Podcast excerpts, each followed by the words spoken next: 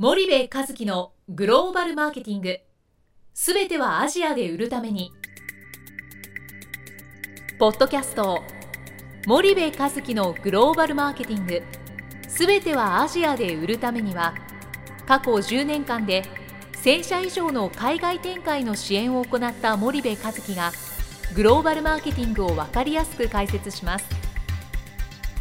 グローバルマーケティングとは世界のニーズに応えて利益を上げること。アジアで売るためには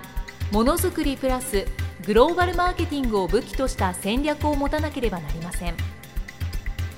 日本には素晴らしい企業が多く存在します。その企業とともにアジア市場を目指したい。再び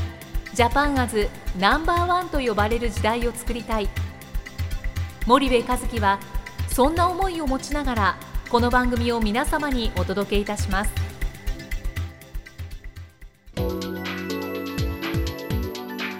こんにちはナビゲーターの東忠夫です。えー、こんにちは森部和樹です。森部和樹のグローバルマーケティングすべてはアジアで売るためにあのいよいよ始まりました森部さん。どうですか、えー、照れますね。あの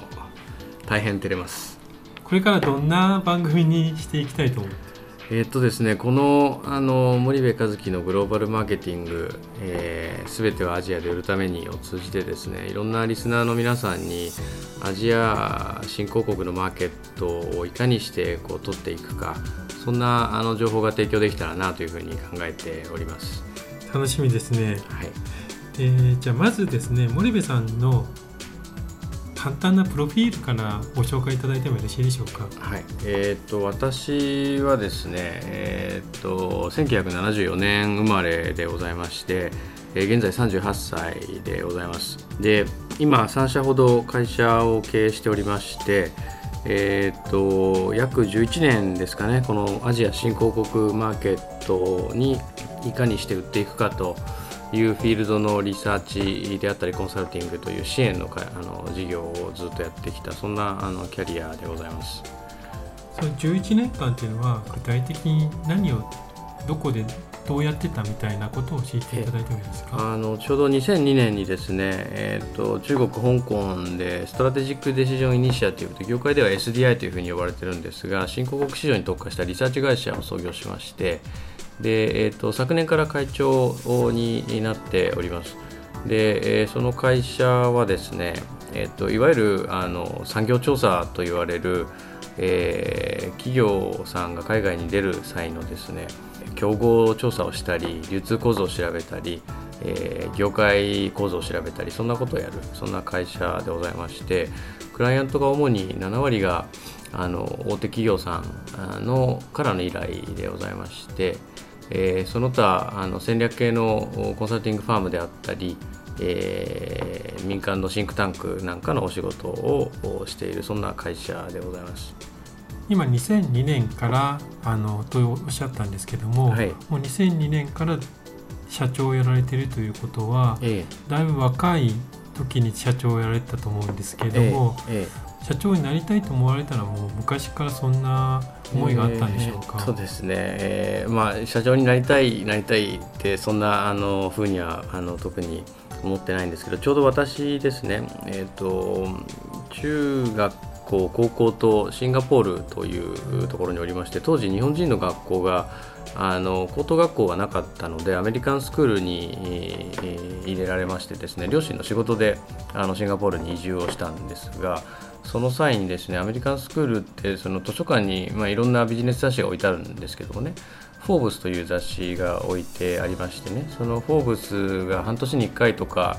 にあの世界の億万長者ランキングというあのいやらしいあのランキングをやるんですけども それが当時中学校の自分中学生の自分は非常に衝撃的でうわこんな露骨なあのランキングがあるんだと。でただあの当時80年代でしたからそのランキング見た時にですね日本人が非常に上位を占めてましてですねあの森ビルのあの社長さんであったり、えー、西部の筒井さんであったりそんな方が上位を占めていたそんな時代でございまして当時アメリカンスクールの日本人っていうのは少数派ですからその日本人が世界でこれだけ上位のランキングにいるっていうことがですね僕はすごく誇らしくてでその人たちの職業欄見たら全員社長って書いてあったんでよし僕もいつかあの社長になってやろうというふうにあの単純にあの幼いあの時にですね思ったというあのそんなあの経緯でございましてそのその社長になるためにじゃあ今まで自分が何か努力をしてきたかというと全くそんなことはないのであのあまり偉そうなことは言えないかなというふうに思います。なるほど。じゃあ実際にその11年間社長をやってみての感想というのはどうですかね？えー、っとですねあの一言で申し上げますとあのできればあのこういう世界を知らずに あの あの生きていけたら幸せだったんだろうなというふうには思いますけども一度やっぱり知ってしまうとですね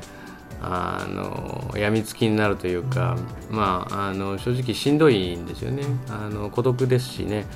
あのしんどい仕事ではあるんですけどやっぱりあのそれ以上にやりがいが強いのでそうですねそんなふうにはあの思ったりしています。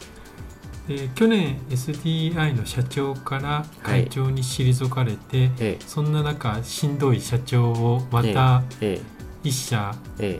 新しくスパイダーという会社を起こしてますけど、この会社は具体的に何をやってる会社なんでしょうか、えーとですね、スパイダーの厳密に2社ございまして、はい、スパイダーイニシアティブという、まあ、あのいわばホールディング会社ですかね、えー、が1社ございましてその下にスパイダーエージェントという会社を2社設立しております。じゃスパイダーイニシアチブとスパイダーエージェントこの2つがあると、はい、じゃその具体的にスパイダーイニシアチブっていうのは具体的に何をやって、はい、どういったメンバーでやられてるのかっていうのを教えていただいてよろしいですか、はい、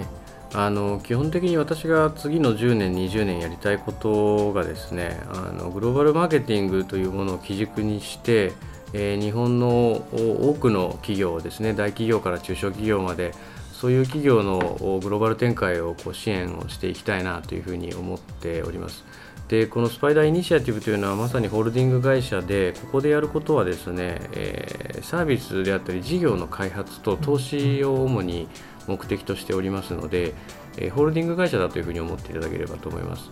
でこのスパイダーイニシアティブの第1弾の事業が、えー、グローバルマーケティング講座を運営するスパイダーエージェントということになるかと思います。なるほどではそのスパイダーイニシアチブっていうのはどういったメンバーで立ち上げられたんでしょうか、えっと、このスパイダーイニシアティブはですね、えー、現在ナビゲーターをしていただいている、まあ、東忠夫のまず紹介をさせていただくと、えー、東君とはですねちょうど出会いが2008年ですかね。2008年に私が、あの SDI の社長やってる時に、えー、っと取材を受けた雑誌詩を持って突然アポに来られた。突然電話をしたんですよね。そうですね。で突然電話をしてきて会いたいというのであのお会いをしましてですね。で今でも覚えてるんですけど会議室で、えー、なんか一緒にやりたいということを唐突に言われましてですね。えー、話を聞いてるとうちに就職をしたいというわけではなく 何かその僕と一緒にやりたいというそんなあの思いをぶつけられてあの面白い人だなというふうに思った印象があります。でそれからえー、もう5年ですかね、そうねえー、5年、えー、定期的に食事をしたり、えー、いろんな人とこう何か議論をしたりそんなことをずっとやってきたそんな中ですかね。でまあ、あの東の詳細はですねスパイダー GRP.com にあの経歴等々、えー、掲載しておりますので、えー、ぜひ見ていただければと思います。はい。続きまして。次はですね金津大輔という男でございまして、えーと、彼はですねちょうど先月の日経ビジネスで中国の下着を変えた日本人ということでそうですね。あの日経ビジネスの2013年の2月11号の82ページに載ってますのでぜひ皆さんご覧になってみてくださいそうですね、えーと、見開き、4ページですか。金津大輔の特集が組まれておって彼はあの日本人ながら、えー、中国で、えー、中国人の経営者と共にですねアメリカ人もいたのかな。あの下着の e コマースのサイトを創業して、え、おりましてこの会社が、まあ、あの中国の下着 e コマースでナンバーワンの会社でございましてラミューという会社ですけどもここの共同創業者で取締役をしておってですねえっと、もともと彼との出会いはあるクライアントの依頼で僕がこの彼の会社を買収しようとしましてですねその時に向こうの社長 CFO 並びにこの共同創業者の金津があの当時、えー、カウンターパートとして、えー、おりましてで、えー、そんなあのいわゆる敵だったんですよね。うん、敵そんな敵がなぜ今味方に、えっとですね、M&A という仕事はですねあのクロージングに近づけば近づくほど非常にあの体力と精神力が必要になってくるそんな仕事でございましてですねその仕事を通じる中でいつかこの唐津大輔と一緒に仕事したいなっていう思いが非常にあってで去年彼はめでたくこの会社をですねエグジットしまして、え、取締役も退任してそれでスパイダーイニシアティブに合流をしたんですがそんなあの経緯で、えー、彼と一緒に仕事をすることになったと。はい、残る一人はどういったメンバーでしょうえっと、残る一人はですね辻よし子という女性なんですが彼女はアクセンチュアデロイトで、えー、日本企業のアジア展開における進出と撤退のコンサルティングに従事をしておった人材でございましてあの私もそのいわゆるコンサルティング大手のコンサルティングファームのですね、えー、コンサルタントっていうのはたくさん知ってるんですけど中でもやっぱり現場力が非常にあるあの優秀なあの女性でございましてそのコンサルファームの後はですね自身でもコンサルティング会社を立ち上げてでさらに、えー、中小企業整備機関機構の最年少のシニアアドバイザーにもなってるんですね。すごい経歴の持ち主ですね。そうですね。うん、で、まあ中小企業から大企業まで、えー、支援をしてきた実績があるそんな女性でございまして、で、まあ自身の会社も中期長のシニアアドバイザーもですね、えー、辞めて、で、えー、スパイダーイニシアティブに合流をしてきたと。で結局このメンバーを見てもらうと分かるんですけど、まあ、あの東さんもそうですけどもあのいわゆる東さんの場合は、えー、日本電産でのキャリアが非常に長くて中国の事業も立ち上げられていわゆる実務という面も持ちながら、えー、その後3年はあのコンサルティングをずっとやっていたので実務と支援の両方を知っていると。で金津はあの実務家でございますので実務を知っていると。で辻に関してはあ優秀なコンサルタントで私も支援側の人間ですと。で支援とですねその実務者この融合がやっぱり非常に重要でございましてですねあの支援をする専門家だけの会社にしたくなかったという思いでこんなメンバーを集めております。なるほど。その会社と B スタイルという会社と合弁して、もう一つの会社スパイダーエージェントというのを立ち上げられたと思うんですけども、はい、この会社の設立経緯を教えていただいてもよろしいですか、はい。えーと、この会社はですね、えーと、いわばスパイダーイニシアティブ今ご紹介した4人が作り出す最初の第1弾の事業になるわけですがこの合弁で作ったスパイダーエージェントはですね三原邦彦という B スタイルという新宿に本社のある今年商40億くらいの会社でございますがこの彼との合弁の会社でございまして、はい、えー、まああの三原さんはですねえー、非常に人間力のあるあの面白い経営者でございまして三原のあの詳細は詳しくはスパイダーエージェント .com に記載されているので、まあ、あのぜひ見ていただければと思うんですがあの彼がもともと私にそのグローバルビジネスをしたいということでいろんなビジネスアイデアを相談に来てたんですね。で通常だとその相談に来られたあのクライアントになりますのでえー、そのままあのコンサルティングの支援なんかをこうしていくっていうそういう形になるんですが彼の場合はですね、えー、これから世の中はますますグローバル化していくと。日本の優秀な男子は、えー、国外に出て戦うと。で国内を守るのは主婦の役割だと。こんなあの壮大なことを言いまして、ね、面白いことを言いますね。それであれこれ異業種なんだけど私のやろうとしてることとあの非常に通じてるなとそんな風に感じましてですね。それであの彼と一緒に合弁を立ち上げたっていうのが一つですね。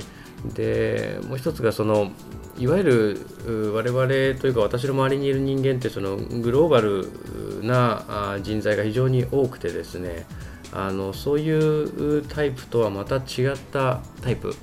これ経営をするっていうこととサービスを提供するって全くあの違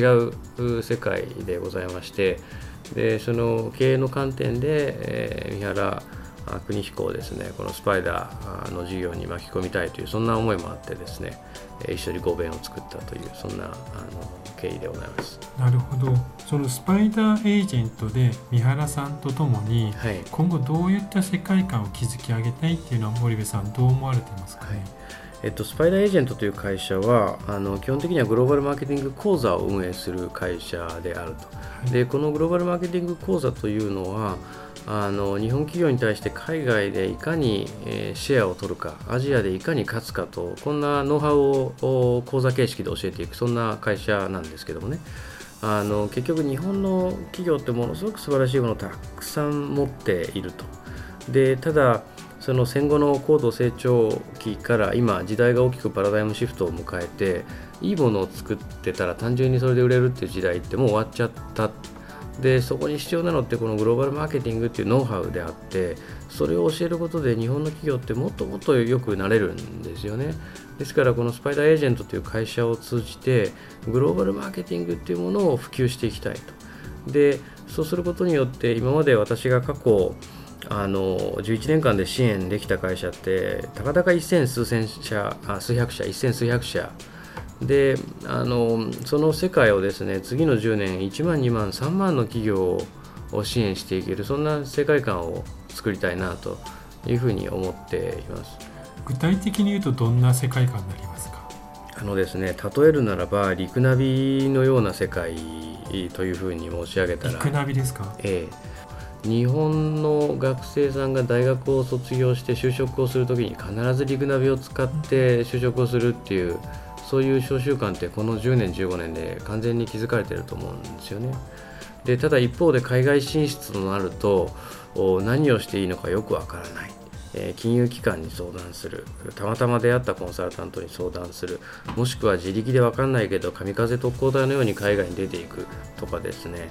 あの海外担当者決めてお前行ってこい、まあ、そんなあのいわゆるやり方が体系化されていないんですよね。でその中で万に一つ当たる企業もいれば大企業のように潤沢なあの資金があるので、えー、ゆっくりとブレイクイーブンすればいい企業もいればまああの様々なんですけど大半の企業はやっぱりあの苦労をしてで結局は撤退をしてしまったとか結局はマーケットシェアが取れないとかですねそんなことになっているので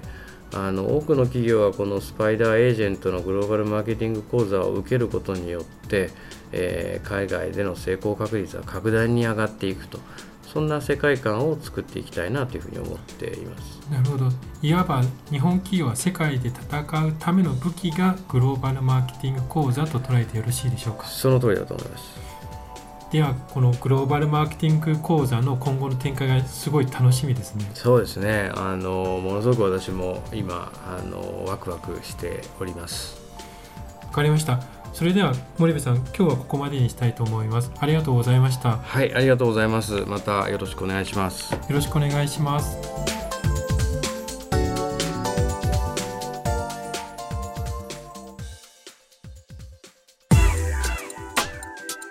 本日のポッドキャストはいかがでしたか？番組では森部和樹への質問をお待ちしております。ご質問は podcast アットマーク spydergrp.com ポッドキャストアットマークスパイダー grp .com までお申し込みください。たくさんのご質問をお待ちしております。それではまた次回お目にかかりましょう。